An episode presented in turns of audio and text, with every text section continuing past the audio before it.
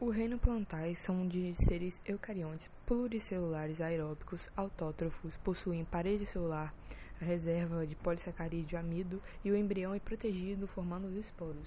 Antigamente era dividido em talófitos, que agora foram para os protistas, e criptógamas e fanerógamas. As criptógamas possuem gameta escondidos, órgãos sexuais escondidos.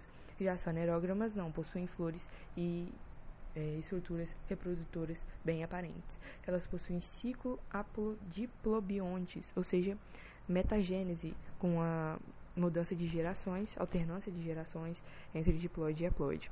O ciclo reprodutivo de todas elas é um esporófito 2N, que por meiose vai gerar esporos N, que por mitose vai gerar gametófitos N, por mitose de novo gametas N, que vai fecundar gerando zigoto 2N, que por mitose vão chegar no esporófito. É só lembrar que a meiose é sempre espórica. As briófitas englobam os muslos e as hepáticas, são criptógamas avasculares, não têm vasos condutores de seiva, por isso elas têm um porte tão pequeno. Dependem muito de água para a reprodução e os órgãos, porque o, depende de água para a reprodução, porque os é, espermatozoides nesse caso, são flagelados. E os órgãos são rizoide, cauloide e filoide, ainda não podem ser chamados de caule, folha e raiz, porque ainda é muito simples. As pteridófitas são as samambaias criptógamas vasculares.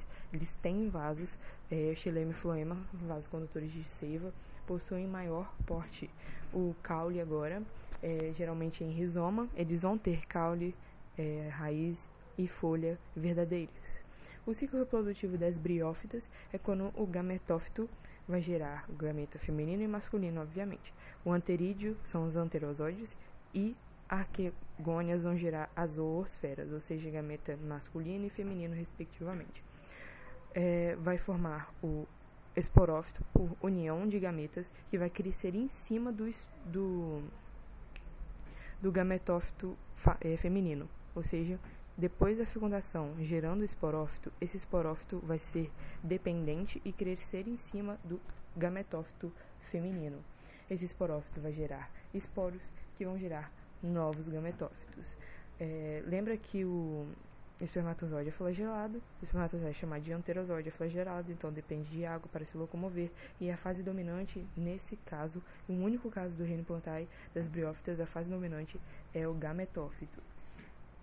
Então, só lembrar, gametófito, a produção de gametas, juntar os gametas formando o esporófito, que vai crescer em cima do gametófito extremamente dependente. Na pteridófita já é um pouco diferente, o esporófito tem estrutura chamada soros, é, que vão ter os esporângios que vão formar os esporos. É um esporófito formando os esporos que vão crescer por mitose até o gametófito ele é pequeno, chamado de protalo, é uma fase pequena. É, esse protalo ele é monóico, ou seja, produz os dois gametas e para a fecundação acontecer ainda depende de água. De, lembra disso, ainda depende de água e a fase dominante desse caso é o esporófito. Lembrando do ciclo reprodutivo, esporófito 2N sofre meiose formando esporos. Esporos N sofre mitose formando os gametófitos N. Esses gametófitos formam os gametas, os gametas fecundam, se juntam, formando o zigoto 2N e voltando por mitose, crescendo até o esporófito.